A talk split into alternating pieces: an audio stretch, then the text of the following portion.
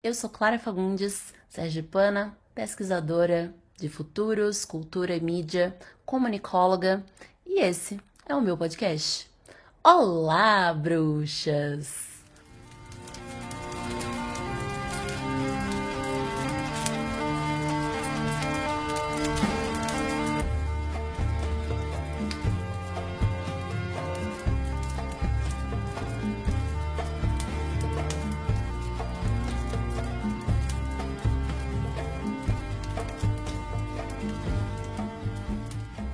Olá, Marcela! Seja muito bem-vinda ao Olá Bruxas! Nossa, amei! Ai, claro, eu amo conversar com você. Então, assim, pipoca uma mensagem sua, eu falo, vou, me leva. Eu sinto a mesma coisa. Ai, meu Deus. Bom, deixa eu explicar a temporada para você. As bruxas já sabem, mas o tema da temporada é criadoras. Mulheres que estão ajudando a criar futuros melhores para outras, que estão ajudando a abrir espaços, a abrir debates.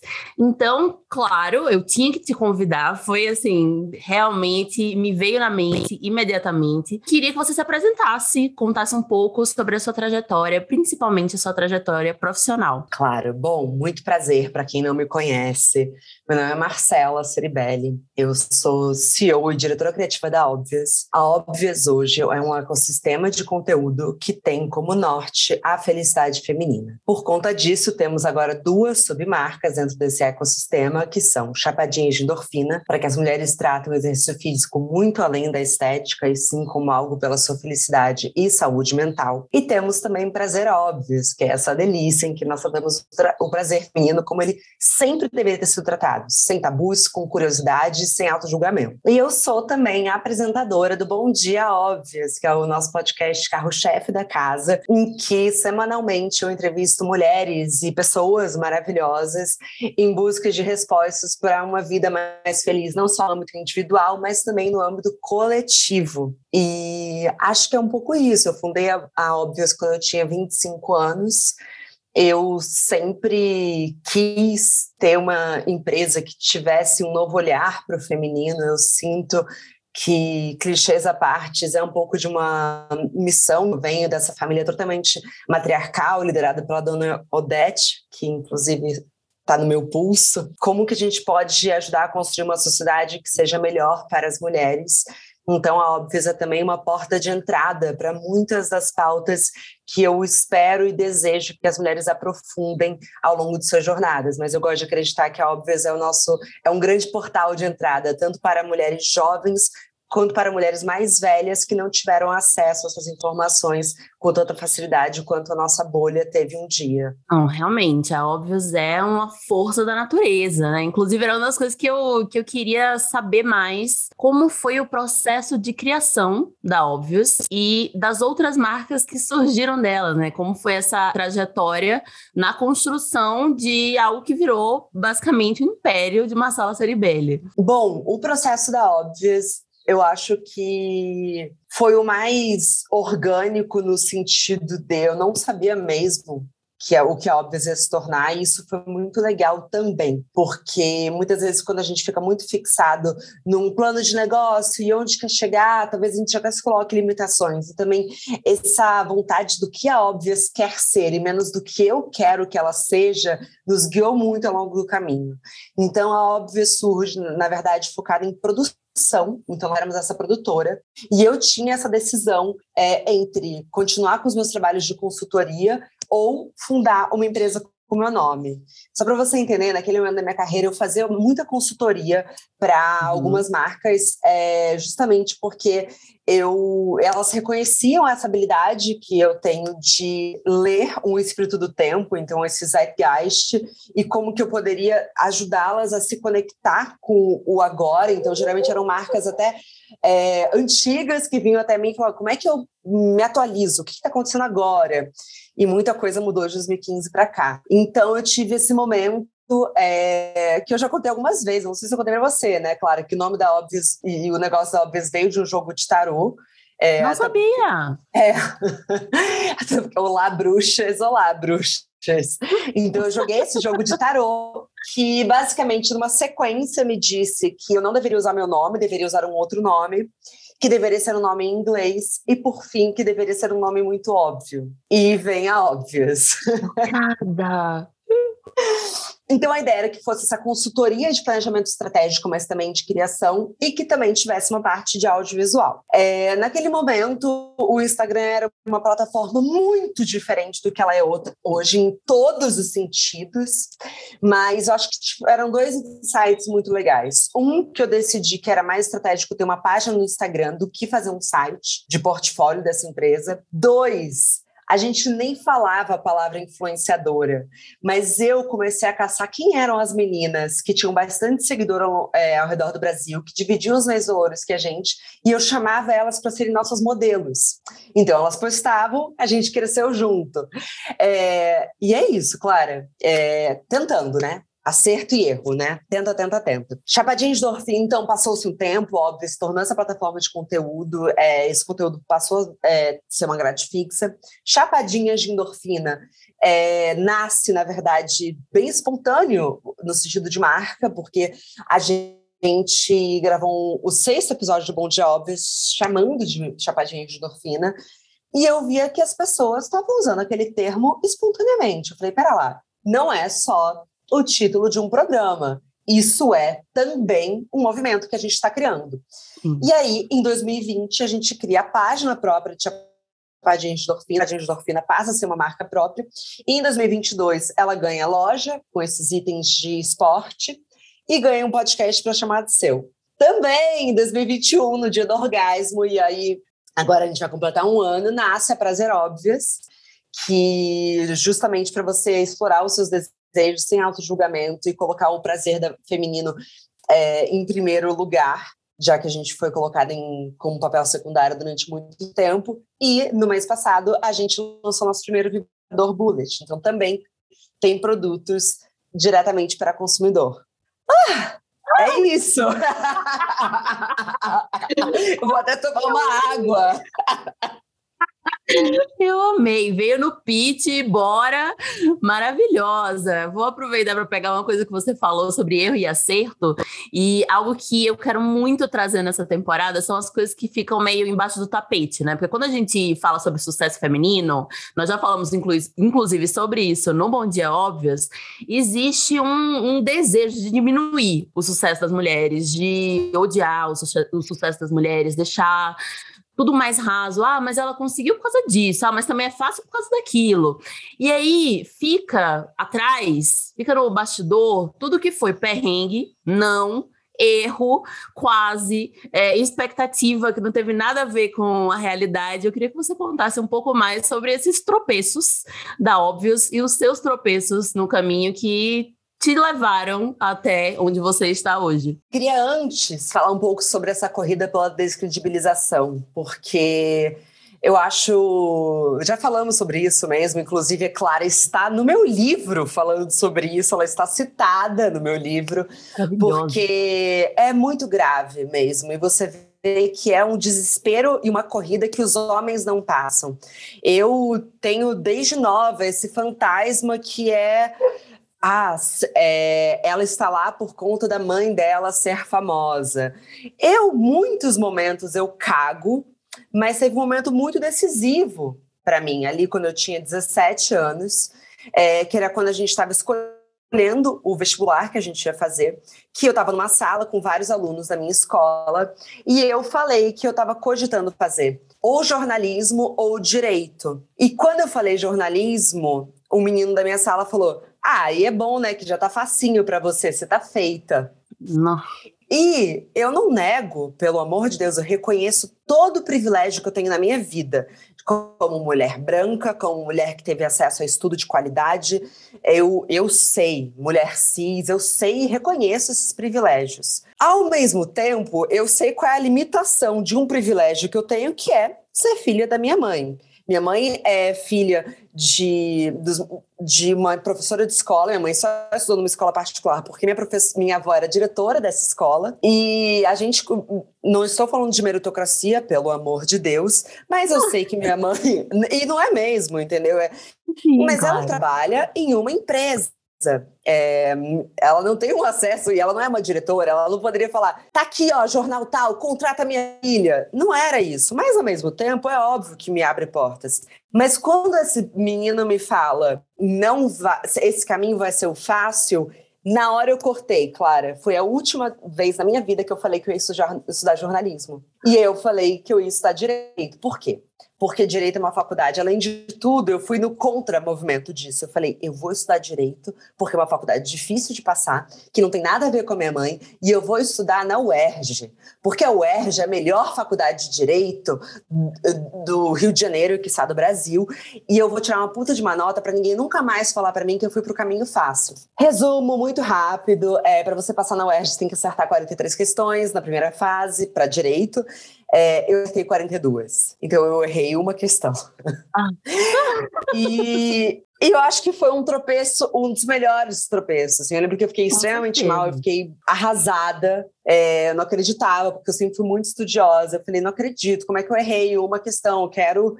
Mas enfim, esse foi o primeiro tropeço da minha vida que me fez ver, tá, se deu errado nessa, se eu não vou fazer a faculdade que eu queria, o que eu posso fazer? E aí eu vi que dentro da grade da SPM do Rio, e aí eu prestei direito para todas as outras faculdades, mas eu falei, ah, acho que eu vou prestar SPM só de brincadeira. É, e é, foi assim, só para praticar. Mas rolou uma certa intuição ali. Falei, cara, acho que eu vou. Acho que eu vou é, fazer SPM. Eu odiei a SPM. eu odiei até meu terceiro ano, até que eu tive um excelente professor, que é uma pessoa que eu amo muito, que é o Jean Willis, que participou também do Big Brother. E a gente teve uma relação muito de como eu acredito que todo mundo deveria ter a sorte na vida. E ele foi um pouco do meu mentor, assim. Inclusive, ele me mandou um vídeo lindo quando eu completei 30 anos, falando que ele também nunca tinha me esquecido. Porque o Jean falou: Eu não acho que você tem alma de publicitária, mas eu acho que você vai dar um jeito de usar isso que você está aprendendo. E nunca, é, e nunca para de escrever, porque o seu texto é muito bom. Então ele me deu uma virada, assim, porque eu também não queria ir para o jornalismo, de novo, fantasma. E é muito louco, porque é um fantasma que continua, né? Na semana retrasada, eu estava num talk da Universa. É, e aí veio uma pergunta falando: Marcela, você construiu esse império. Bom, com muitas aspas, tá? Não sinto que é um império, mas a pessoa falou, é, sem em nenhum momento usar o seu nome. Foi de propósito? E aí o comentário no YouTube foi: não usou o nome dela, mas usou o da mãe dela. Calma, se você segue óbvios em 2016, você ia saber assim, as pessoas não sabiam nem quem eu era. Imagina! minha mãe.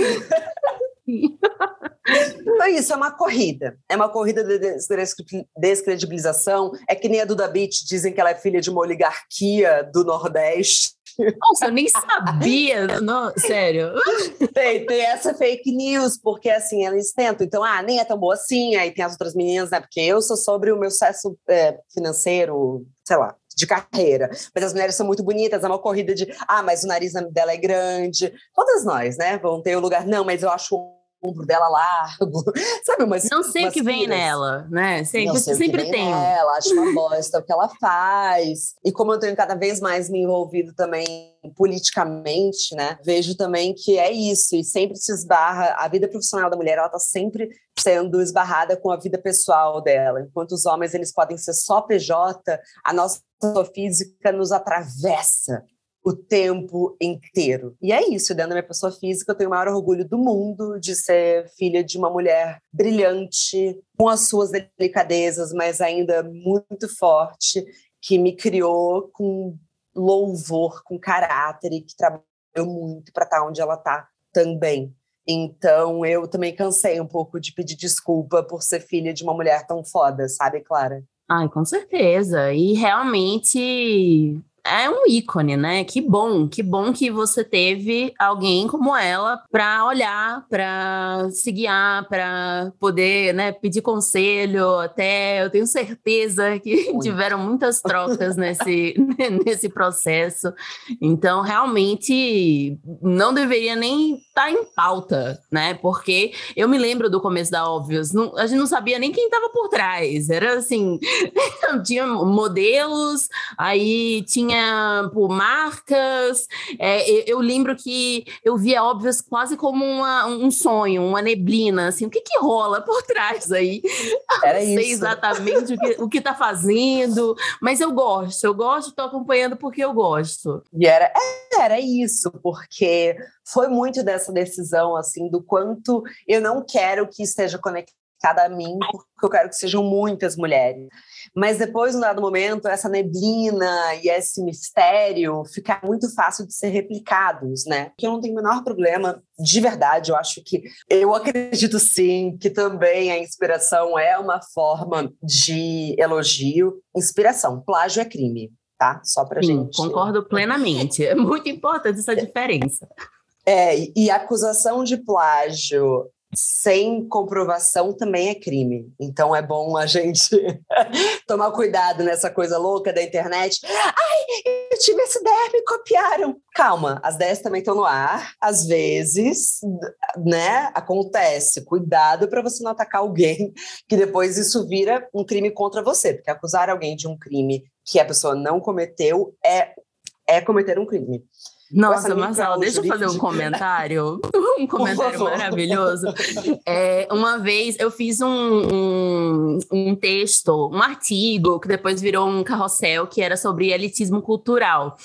E aí, uhum. em todo o meu texto, tinha lá uma frasezinha que eu falava: Ah, você não é melhor do que ninguém por ver BBB. Era uma, uma coisa assim, bem específica. E aí, eu fui acusada de plágio por essa frase. Por isso, essa frase. Isso. eu fiquei assim, como, Isso. Como assim, cara? Tipo, Isso. você acha mesmo que você é a única pessoa no universo que pensou nesta frase? Se fosse, não, ah, é um, um, uma parte do carrossel inteira, é, são três parágrafos do artigo. Não, uma frase. Você não é melhor do que ninguém por ver BBB.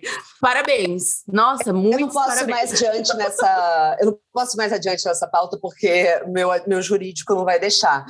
Mas eu sou de férias, meus advogados não, como diria Ana Hickman. Mas é para tomar cuidado, entendeu? Porque existe um espírito do tempo, e quando a gente fala de espírito do tempo, também quero explicar isso, que é, são todos os contextos culturais que estão acontecendo agora. Então, são esses movimentos, são as estéticas, são as conversas, e isso é o espírito desse nosso tempo. Então, a Óbvias começou a, e eu acho que isso é demais, assim, eu junto com uma equipe de pessoas brilhantes, porque eu não tenho todos os créditos aqui, eu tenho crédito por saber contratar pessoas muito maravilhosas, mas o trabalho delas é, definitivamente faz parte, a Óbvias é um trabalho em conjunto, é uma equipe maravilhosa, muito talentosa, é, e muitas vezes, claro, quando alguém fala, ah, isso aqui é cópia, está ofendendo o trabalho de uma pessoa, é, de uma funcionária, de uma pessoa que pode, talvez, quem sabe, né, eu estou falando que isso aconteceu, me ligar no dia seguinte aos prantos, achando que vai ser demitida e jurando que nunca plagiou nada. É, então você não está atacando uma instituição e um, está atacando uma pessoa, uma pessoa que tem medo de perder o emprego porque ela sustenta a avó dela que mora no interior de Minas. Então, nada disso Nada disso é verídico. Mais ou menos verídico. Tudo hipotético. Falando hipoteticamente, assim, então tomar muito cuidado com essas coisas. E aí o Bom Jobs também surge por conta disso, para a gente também trazer essas é, conversas de forma muito mais aprofundada. Também para descolar, óbvias, da arte bonita com carrossel e frases de efeito. Entende? É, e acho que cumpriu muito bem eu acho que o Bon Jobs ele cumpriu muito bem a missão inicial e ele vem aí com uma comunidade que eu sou apaixonada pelas ouvintes, assim. Queria abraçar cada uma pessoalmente. Nossa, podcast realmente é uma coisa que eu me arrependo de não ter começado antes, porque é uma, uma plataforma muito diferente das outras redes sociais. Eu, como alguém que se posiciona bastante politicamente, né, e que tem lá o meu nome, eu recebo bastante ódio, não da minha comunidade, mas porque compartilha, chega em outras pessoas e tal. E no podcast, isso nunca aconteceu, e eu não consigo imaginar acontecendo, porque a pessoa tem que se esforçar muito, né? Tem que ouvir uma hora de conversa e ir para outra plataforma para reclamar. Então, realmente, quem ouve, ouve com o coração, ouve lavando louça, fazendo faxina, né? Ali na vida da, daquela pessoa. É muito diferente o podcast. Eu tô apaixonada também. Eu concordo, mas se eu puder jogar um pouquinho fogo, fogo lenha na fogueira, eu acho que isso funciona para o bem e para o mal. No sentido de que, Clara, que bom que é uma área de. Porque realmente dá muito trabalho, é uma área que tem menos é, ódio gratuito, mas, porém, contudo, contanto, tem muito podcast falando coisas absurdas. É verdade. Que a é gente não consegue denunciar, que a gente não consegue tanto, que temos o caso do grande podcast, que foi, né? Eu não gosto de mais audiência do que já tem, justamente uhum. falando absurdos.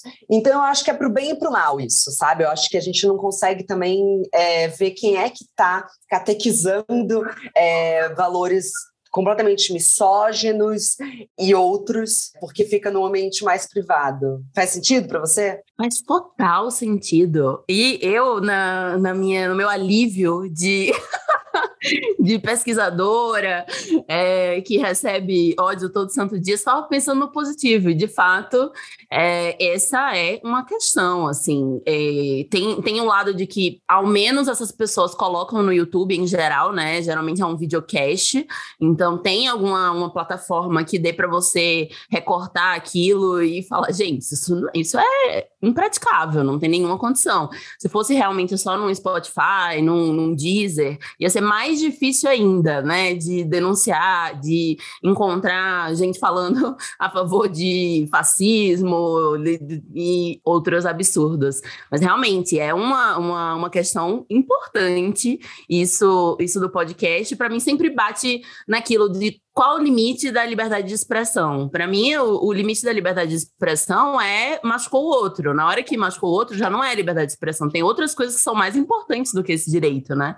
A galera adora colocar a liberdade de expressão como se fosse a coisa mais importante do mundo. Nada importa mais do que eu quero dizer e dane-se como isso vai impactar, como isso vai é, destruir a vida de, de outras pessoas. Eu acho que faz muito sentido. É, eu sou adepta da yoga, né? E na yoga elas sempre falam sobre se não for útil, generoso ou carinhoso, não diga. É, não hum. sei se é exatamente essa frase, mas é um pouco isso. Então, tem que pensar muito antes do que você vai falar e do que, que você. De fato, o que, que você está adicionando, né? Porque também é mais uma mídia. Acho que deu uma saturada. Tem que tomar cuidado também, porque, enfim, os algoritmos também estão ferindo muito a nossa autoestima. Tá todo mundo se achando menos relevante, quando na verdade é só porque o alcance do seu conteúdo despencou. Todos nós. Todo... E assim, todos nós, tá claro? Eu tenho falado com pessoas que têm acima de 10 milhões de seguidores e todo mundo fala a mesma coisa. Ferrou, vou passar fome. Nossa, ah, é, isso é até acolhedor, né? Porque, pelo menos é. para quem cria conteúdo na internet, tem essa sensação de que a gente é meio ilha. Cada um tá passando pelas coisas meio sozinho. E, nossa, agora nesse, nesse BBB, com as análises pop e tal, e o BBB, claro, o, o 22 não teve o alcance que tiveram os dois anteriores, mas tinha análise pop que eram muito importantes e que não chegaram nas pessoas. Eu fiquei, mas gente, funciona, esse, esse quadro funciona, esse quadro tá melhorando e, e não chega nas pessoas. O que, que eu errei? Ah, mas é, é que esse bebê a gente largou muito. mão, né? Eu não vi. Foi realmente, foi um. Eu larguei um mão, ah, tchau. Tchau. Não tinha condições, não tinha condições daquele Não bebê. tinha. Mas, assim, são algumas coisas que sempre funcionaram, que são importantes, que eu queria que chegassem nas pessoas, não estavam chegando da mesma forma, mas agora eu tô no, no- nesse momento, no momento de entender o que é culpa minha e o que não é, não é culpa minha. Se, se de, vamos dizer, 5 mil pessoas, 4 mil pessoas interagiram, não tem como dizer se- que esse conteúdo é ruim, porque quem viu interagiu, né? Aí, se não chegou em mais gente, realmente não posso fazer nada. Eu posso fazer ali o que, o que está ao meu alcance, né? É, e tá aí uma, um lema para levar para todas as áreas da vida, né? Pelo que que você pode se responsabilizar. É pauta de terapia, mas eu acho que como mulheres a gente tem uma tendência a nos responsabilizarmos por tudo, né? Inclusive tem uma pesquisa muito boa que fala sobre isso, que eu não vou saber os eu não lembro nem da fonte, nem dos números, então eu vou falar bem, de forma bem rasa e depois você vai pesquisar maravilhosamente, como você sempre faz Arrasa! mas que os homens têm uma tendência de culpabilizar fatores externos e as Hum. mulheres fatores internos. Então, algo dá errado num projeto, por exemplo, o homem vai falar: o briefing veio errado, é, tava chovendo. e a mulher, ela fala: eu sou incapaz. Fui eu. E Uhum. fui eu. É porque eu não mereço estar onde eu tô, é porque eu, mais uma vez, não entreguei como eu deveria ter entregue, e o homem vai falar que ele não teve aju- ajuda suficiente. Em relação amorosa, também é um prato cheio, né? Então, o homem fala que é porque a mulher não está dando atenção, que é porque talvez essa relação já tenha acabado, e a mulher fala é porque eu não mereço ser amada. Então, é, é essa troca. Vamos ver se os homens estão sofrendo com o algoritmo, eles estão culpando eles mesmos, se eles não estão culpando o algoritmo. O algoritmo, pronto. Exato. E dormem bem à noite. E acho que eles estão certos, entendeu? Em alguns momentos, É. claro. Acho que a gente também pode olhar para isso e falar: Ai, como é que um homem hétero cis pensaria agora? Nossa, tem várias situações que eu penso isso, principalmente assim, quando eu vou dar uma entrevista sobre um assunto que eu pesquisei, que eu sou fonte, que eu sei, e aí, mesmo assim, antes de entrar na entrevista lá, tô eu pesquisando os meus próprios artigos, os meus próprios é, dados, as coisas que eu escrevi ali, pensando, porque eu tenho que me preparar, eu tenho que me preparar, e aí. Ultimamente, eu tenho pensado, cara, se fosse um homem nesse mesmo contexto, sabendo menos do que eu, ele ia estar se preparando pela milésima vez sobre uma entrevista que foi você que criou o termo, por exemplo. Tipo assim, não tem ninguém que saiba mais do que você sobre isso. E aí já entrei em algumas lives, algumas entrevistas sem me preparar e foram ótimas, foram ótimas. Mas até o momento de entrar eu tava pensando, não, vai ser dessa vez que eu vou engasgar, vai ser dessa vez que eu vou esquecer absolutamente tudo, vai ser dessa vez que vão descobrir que, na verdade, foi tudo pura sorte até agora. Você sabe que uma vez eu levei um hate no Twitter que a menina falou assim, mas era uma mulher, e eu acho que isso é um, um fato óbvio, né? A gente Importante. sabe. É, é um fato importante. Ela falou: essa Marcela Ceribelli tem a autoestima de um homem branco hétero. E, bom, eu definitivamente não tenho, adoraria ter, mas eu fiquei Ótimo. pensando, cara, não é isso que a gente quer? Por que, que te incomodou? A gente não quer que as mulheres sejam mais seguras? Por que, que te incomoda? Que bom, se eu, não, se eu conseguir enganar, cara, que bom, porque assim, na boa. é, não Realmente tem- ainda não tô lá. não tem, eu não passo 48 horas sem questionar se eu mereço estar onde eu tô, entendeu? É uma questão muito grave. Antigamente seriam 12, agora eu já alcancei 48 horas. Mas por que que incomodou tanto essa outra mulher que talvez eu tivesse uma autoestima a nível masculina? Não é isso que a gente quer? Ou na verdade a gente só quer que as mulheres sejam coitadinhas, vítimas, inseguras, né? Qual é da fetichização da insegurança feminina? A gente já falou sobre isso também, claro. Falamos também, aqui só meta conversas, Meta conversas, é. meta podcasts.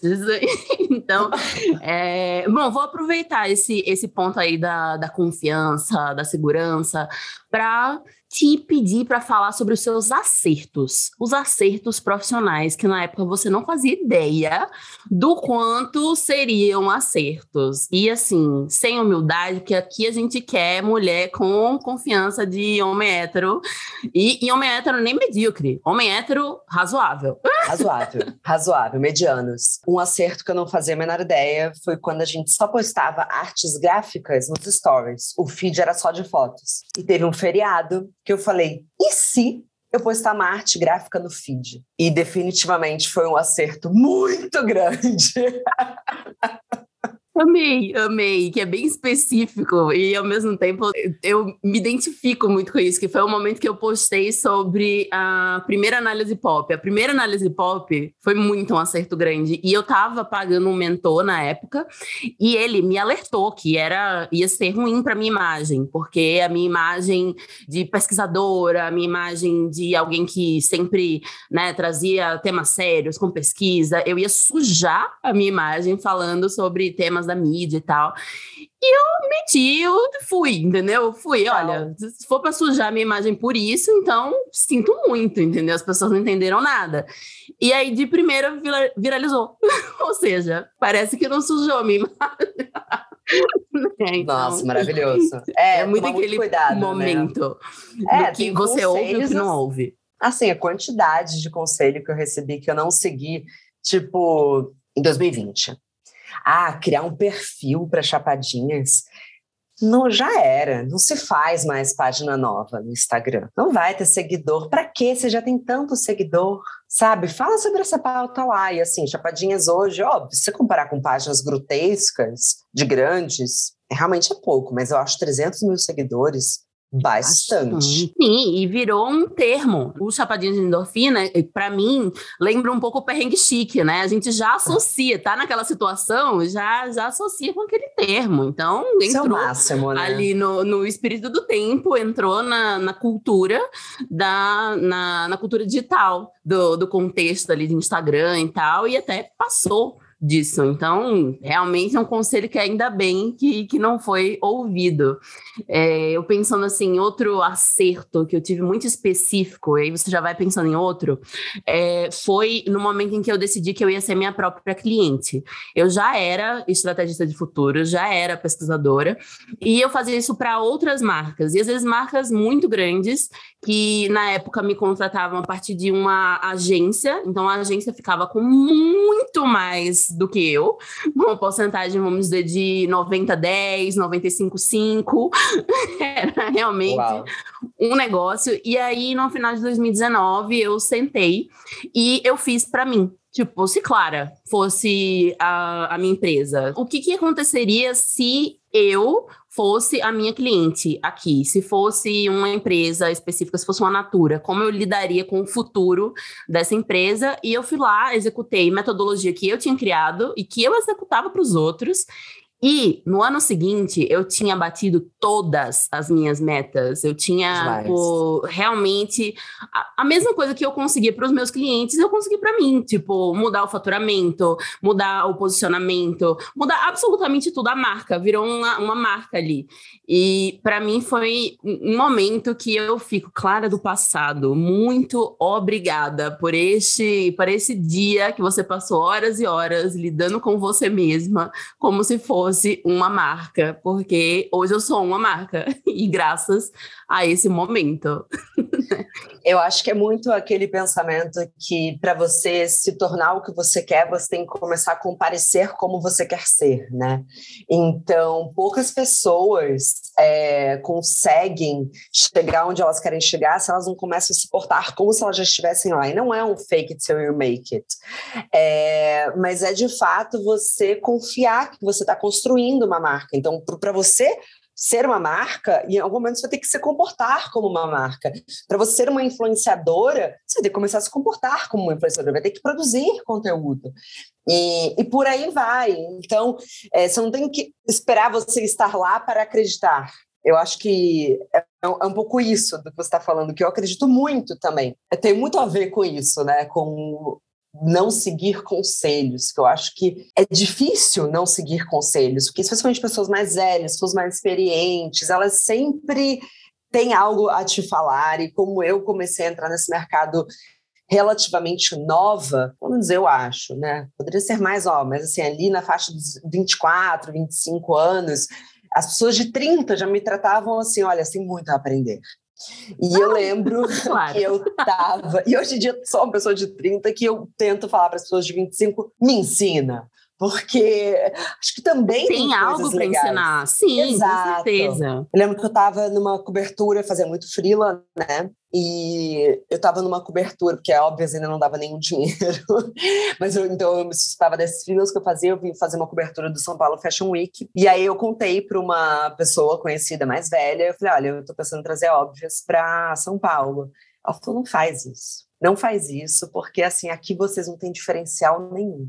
É, no Rio. Uh -huh, e a frase foi essa, mas ela disse: sim, estou falando pelo seu bem. Sabe aquelas claro, vocês, claro pelo seu bem. Aqui vocês não têm diferencial nenhum. No Rio, é, vocês são diferentes. Aqui vocês são iguais a todo mundo. E eu lembro que a primeira reunião que a gente teve com um cliente relativamente grande aqui, e eu lembro que no Rio a gente era relativamente conhecido e eu lembro da menina falar, mas qual que é o nome dela mesmo? E, e eu tenho muita alegria e orgulho da coragem da Marcela do passado, que encarou esse algum nível de recomeço. Lembro que no Rio, por exemplo, é, eu já era mais ou menos conhecida e me mandavam os recebidos, antes disso chamar recebido, era presente.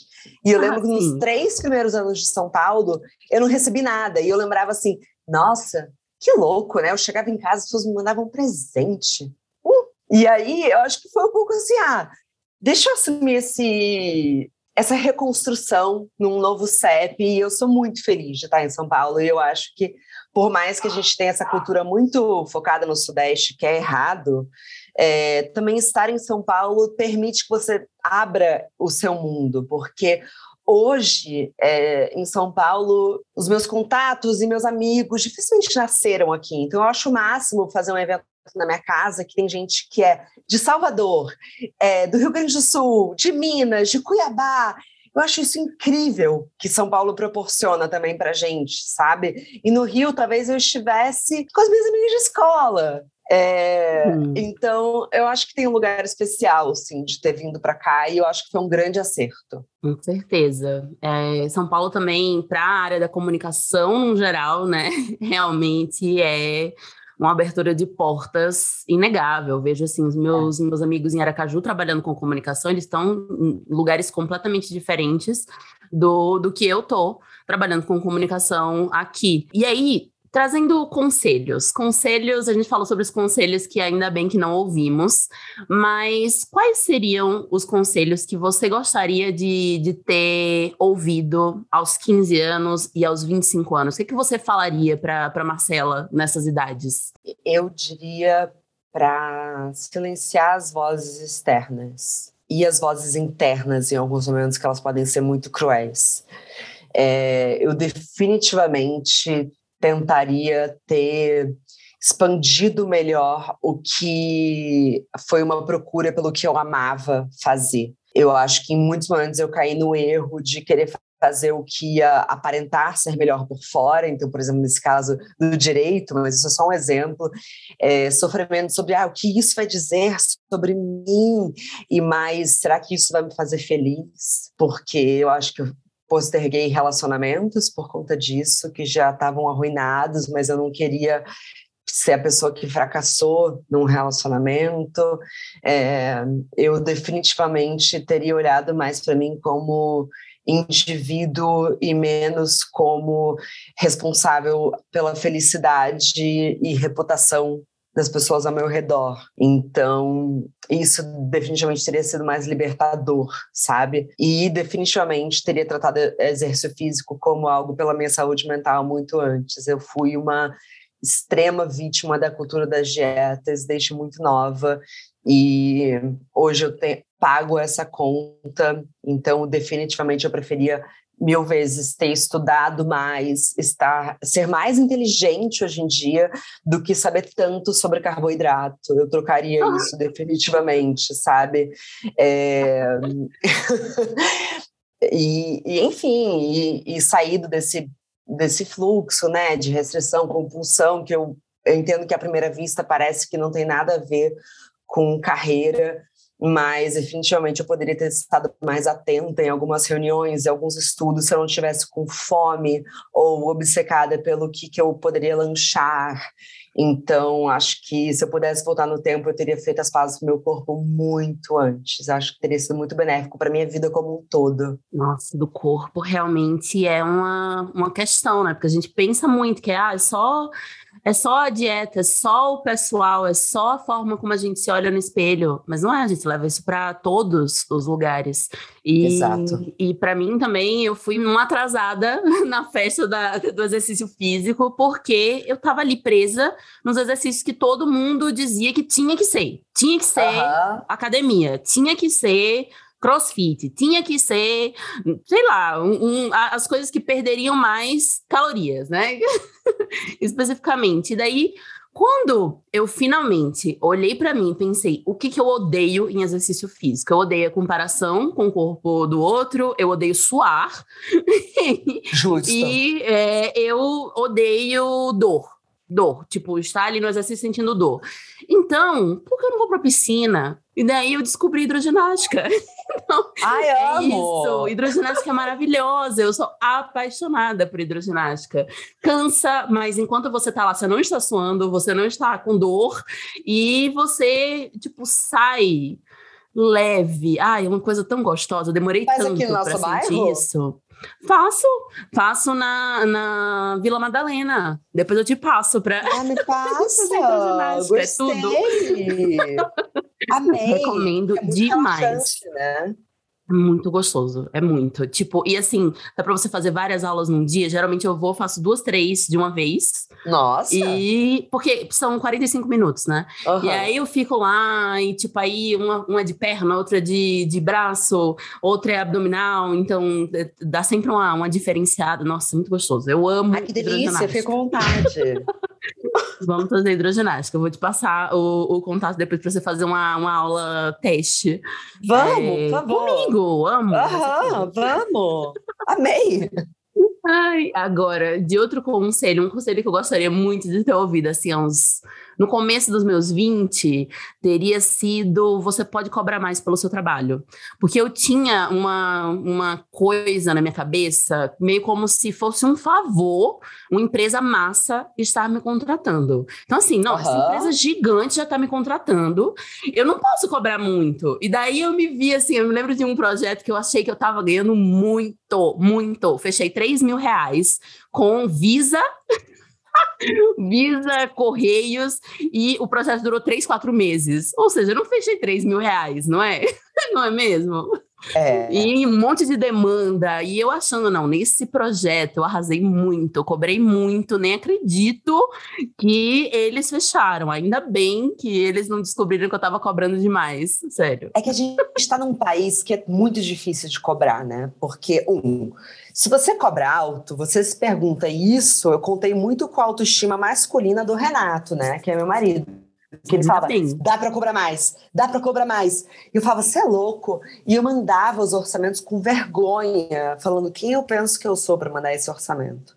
Ao mesmo tempo, pode ter muita gente sim que vai olhar e falar quem ela pensa que ela é para cobrar isso. Tanto para mim quanto para você, para quem for. No paralelo, muitas empresas, se você manda um orçamento muito baixo, falar, ah, eles estão muito começando. Tá muito barato para ser Não bom. sabe o que tá fazendo. Aham. Uhum. Então é um limbo, é muito difícil cobrar no Brasil. Muito difícil. Muito, muito, muito difícil. Não sei nem. Assim, é difícil e acabou. E não é tabelado, entendeu? É, é um inferno cobrar no Brasil. Essa é a verdade. Não tem parâmetro, exato. Por não isso que eu gosto parâmetro. de conversar sobre dinheiro com as minhas amigas. Tipo assim, mas quanto você cobraria? Quanto você cobrou nisso? Quanto. Quando eu comecei a conversar, os meus orçamentos mudaram completamente, porque eu vi que eu estava cobrando muito menos do que amigas minhas que estavam fechando projetos. Então, ué, então tô, tô, tô sendo besta e também nunca negociavam comigo. E, e aí uma amiga minha falou: se nunca negociaram, amiga, é porque dá baixo, pode ter certeza. Eu aviso, você avisa, né? Então foi é, ali não, no é. momento é... em que descobri. É, foi quando eu comecei a falar sobre dinheiro com outras mulheres, embora a gente super aprenda que não deve, né? Não deve falar sobre, sobre dinheiro. E... Tem que falar, gente. É um surto. E tem que ter coragem de ter essas conversas, sabe? Eu aprendi com a minha sócia, com a Luísa Martini, que quando a gente entra nesses papos que são difíceis, né, que são sobre dinheiro, negociação, sociedade, a premissa básica é: não estamos num papo pessoal. É, hum. Eu não estou aqui para questionar o seu valor. Não quero ser que questione o meu. Nada daqui vai ser pessoal. Estamos aqui conversando sobre isso porque nos respeitamos e nos admiramos. Dito isso, bora falar de dinheiro. sabe? De dinheiro, amei. Eu acho muito bom essa, muito bom colocar essa premissa. E agora, gente, infelizmente já está indo para os últimos quadros desse episódio. Eu já estou triste, oh. porque eu amo muito. Mas eu vou voltar. Com você, Marcela. Vai, vou voltar. vai voltar, vai voltar com certeza. E agora eu queria saber o que, que você falaria para sua futura eu, para Marcela de daqui a 10 anos. A gente foi para o passado, agora vamos para o futuro. Nossa, que difícil. Você espera dela alguma coisa? Eu espero que a Marcela de 42 anos. Ah, eu espero que ela esteja feliz, talvez pareça raso. É, eu espero que a Marcela de 42 anos é, saiba celebrar o que ela conquistou e, não esteja só olhando para o próximo passo. Eu espero que a Marcela de 42 anos esteja se sentindo é, não só realizada no sentido profissional, tá? Mas realizada no sentido de, de vida, sabe? É, mas que eu ainda esteja com muitos sonhos. Sonhos, mas não cobranças, sabe?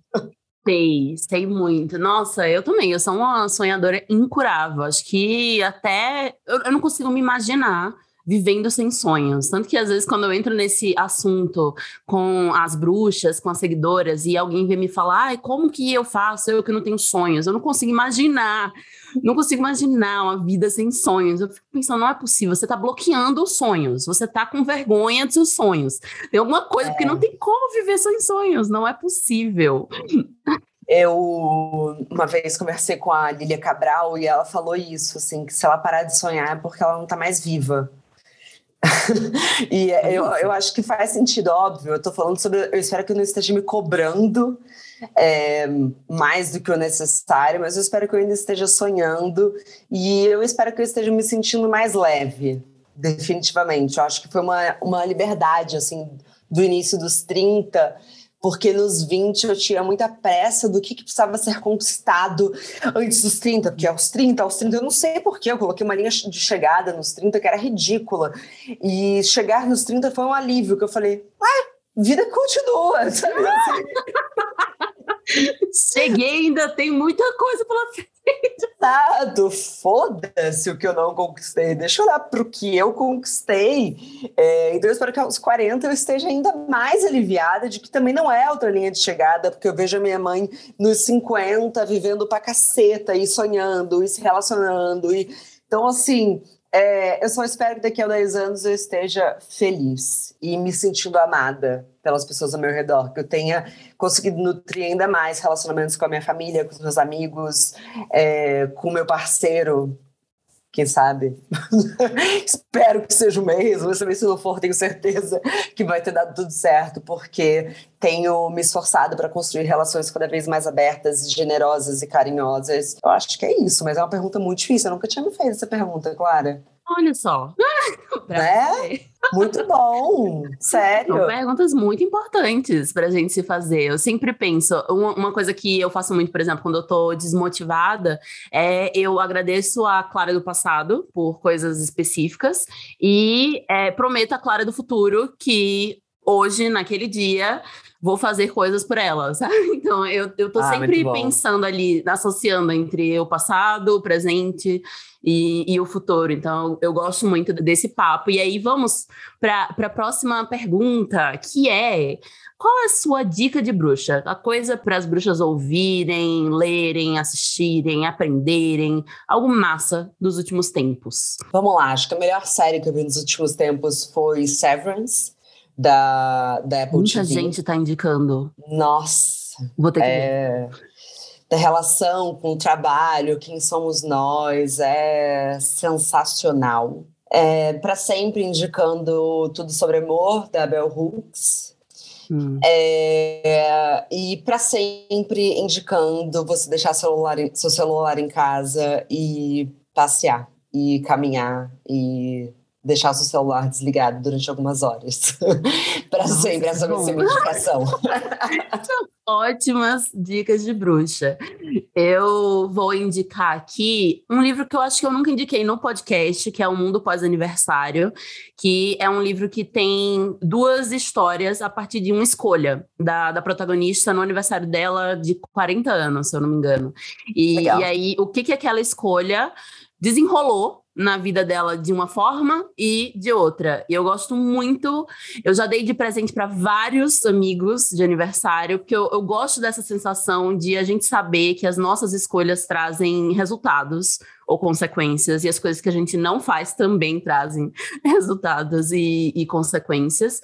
E eu vou trazer aqui uma dica que, gente, eu não posso deixar de trazer nesse momento, depois da conversa que a gente teve, que é o meu curso, Domine Seu Futuro, em que eu ensino as minhas metodologias de planejamento pessoal, de futuros e organização de tempo estratégico. Então, esse essa virada ali eu quero deixar muito claro, nunca foi por magia, milagre, sorte. Não, é, foi uma estratégia que eu segui como seguiria se fosse uma empresa, por exemplo. E agora vamos para a magia do dia. A magia do dia é aquela coisa que você faz no seu dia que muda totalmente o seu humor. Uma coisa simples. Ah, claro, chapéu de endorfina. Eu sou uma devota. E é, e é verdade, sim. Acho que tem um combo da manhã que, para mim, faz toda a diferença. Quando eu não faço, eu sinto que é acordar, escrever minhas páginas matinais. Então, essa drenagem mental é o meu tipo de meditação. Escrevo, escrevo, escrevo, escrevo. E vou é, fazer algum esporte, alguma atividade física. Quando eu volto, tomo meu banho, eu sou uma outra pessoa criativamente, da maneira como eu trato as pessoas, da maneira como eu encaro, é, com menos ansiedade os afazeres do dia e estou muito mais dentro do meu centro. Então, para mim é um combo assim que eu não abro Maravilhoso. mão. E eu você? curiosa, quais são as, as, as, coisas que você escreve na, de manhã? Qual o seu foco? É, são os seus sentimentos? É como um diário? Pensamentos? Depende do dia. Depende definitivamente do dia. Eu, claro, comecei com as morning pages por conta da Julia Cameron, então é, é muito tipo, bota o que está na sua cabeça. É, e ela obriga, né, assim, faz parte do método, três páginas. Hoje em dia eu já sou mais desapegada, tem dia que eu escrevo oito, tem dia que eu escrevo meia, e depende de como eu estou me sentindo, assim. Mas uma, uma tática que eu tenho é listar, assim, o que está me deixando ansiosa. E aí hum. eu li só, isso aqui está me dando ansiedade, isso aqui está me deixando ansiedade, isso aqui está me dando ansiedade. E aí, em uma página, e na página que está do lado eu coloco como que eu vou resolver isso. Nossa, porque, é maravilhoso. Porque só de eu listar e me enxergar ali qual que é a minha solução, parece que está metade resolvido. Totalmente, totalmente. Nossa, eu tenho essa. Quando eu vou organizar a minha agenda, tem a, a, coisa que eu considero, tipo, fundamental naquele dia, que é se eu não cumprir isso, eu vou sentir que eu fracassei nesse dia. E, e é bem é, essa lógica, assim, porque depois que eu faço, primeiro que eu coloco no primeiro momento da manhã. Porque daí o resto uhum. do dia eu já cumpri o que era o principal, o fundamental. É, é, é, meio esse, esse controle também do que vai me deixar ansiosa se eu não fizer e como solucionar o mais rápido possível. E, e agora a gente vai para o último o último quadro, que é o Conselho Bruxo. Então, a gente vai dar um conselho para uma das ouvintes que mandou uma questão aqui, que é: eu Olha. tenho uma ideia de negócio, acho que vai dar certo, mas parece que nunca está bom o suficiente ou é a hora certa para lançar. O que vocês fariam? Primeiro você, Marcela. Eu sou muito adepta de uma frase do livro Como Escrever Bem, que é um livro dos anos 80, ele é antigo, que fala que você nunca vai poder editar uma página em branco, mas você sempre pode editar um livro, um, um livro depois que ele já foi escrito. E então eu acho que o importante é fazer. Nunca vai ter orgulho do primeiro trabalho que você fez. Eu tenho vergonha dos primeiros trabalhos que eu fiz. Mas eu fiz. E eles foram necessários para eu aprender com erros, é, foram necessários para eu, eu aprender com flop, é necessário colocar na rua, senão você não vai aprender a fazer direito. São poucas pessoas que começam e já arrasam no primeiro. Tem gente que lança curso que não vende duas, duas aulas, tem gente que abre caixinha que ninguém responde, tem gente que lança marca que passa um ano sem vender 100 reais. Mas elas aprendem, mas por que, que não está vendendo? Por que, que vai? É, pare de cair nessa ilusão desses coaches de internet de que o sucesso é da noite para o dia. É, e olhe realmente. e pesquise o tempo que as pessoas levaram para fazer as coisas. Durante o processo de escrita do meu livro, eu pesquisei quanto tempo as autoras que eu admirava e admiro, elas levaram para escrever os livros delas. Então é coisa de um ano e oito meses, coisa de dois anos. Então, assim, é, mas uma hora sai. E então, assim, eu diria para você que é, mostre para uma pessoa que você confia, e ver o que essa pessoa acha. Também perca o medo de perguntar para as pessoas ao seu redor. É, porque às vezes a gente tem medo do que elas vão falar, mas é o primeiro passo para você, que provavelmente é uma perfeccionista, começar a, a se entender no mundo. E vai lá, lança. Qualquer coisa o quê? Deu errado? Tá bom, lança de novo, refaz, sabe? Ajusta. É, eu, nossa, tem um, um, livro que eu li há muito tempo, mas diferente de Marcela, eu não sou a pessoa que, que guarda todos os, os nomes certinho, maravilhosa. Eu também não sou, infelizmente. E era basicamente um personagem dizia para o outro que ideia não valia nada. E isso me bateu de um jeito, porque eu sempre fui a pessoa de 500 milhões de ideias e eu estava nesse lugar da bruxa também, do tipo, ah, mas quando eu tiver o equipamento perfeito, quando tal coisa acontecer, quando é, eu estiver pronta, quando for a hora certa, quando for um momento, aí sim, essa minha ideia vai se tornar realidade e vai ser da noite pro dia. Vou, vou, vai ser Cinderela. De repente, sim. tudo acontece na minha vida a partir dessa ideia genial só que a, a verdade é o que Massala disse, assim, tem todo um processo e parte do processo é o erro, parte do processo é o colocar e ajustar e depois olhar para trás e pensar, meu Deus, que vergonha, não acredito que eu mandei essa, mas que foi o melhor que você podia naquela hora, naquela época, né? Então, para mim hoje, perfeccionismo é o que eu posso fazer agora, com as coisas que eu tenho. E aí, daqui a dois meses, provavelmente vai poder ser melhor. Daqui a dois anos, vai poder ser melhor. Mas não ficar esperando uh, o futuro, aquele, aquele momento da virada, em que simplesmente todas as condições vão estar perfeitas e vai vai dar certo, vai simplesmente dar certo, porque esse perfeccionismo na verdade é um medo, é um medo da possibilidade de dar errado. Só que quando você não coloca na rua, não tem possibilidade de dar errado. Então não existe nem a, a, a remota chance. E, e, aí ainda vou, vou mandar você ouvir como nossos pais, cantada ali por Elis Regina, em que ela começa falando viver é melhor do que sonhar. E Belchior estava certíssimo. Ai, que lindo! que é isso, viver é melhor que sonhar. Sonhar é maravilhoso, mas melhor ainda é executar, é ir atrás no, no mundo real. E eu queria muito, muito, muito agradecer, Marcela, ah, porque eu amei, eu amei a nossa conversa. Amei. Acho que temos que nos encontrar, temos que seguir em frente nessa, nessa nossa amizade 100% virtual. Fazer uma hidroginástica. Eu também, eu também acho. Pelo amor de Deus, chega. Eu vou ficar aguardando o meu convite para hidroginástica. Já me passa o contato aí, tá que eu realmente animei. E, enfim, conta sempre comigo. Foi um prazer. E sucesso no podcast. Demais, demais. Você merece muito sucesso, muita audiência e vencer qualquer algoritmo, Clara. Maravilhosa. Desejo mesmo. E Obrigada. Um beijo. Tchau, bruxos. Beijo, Até a próxima amor. sexta.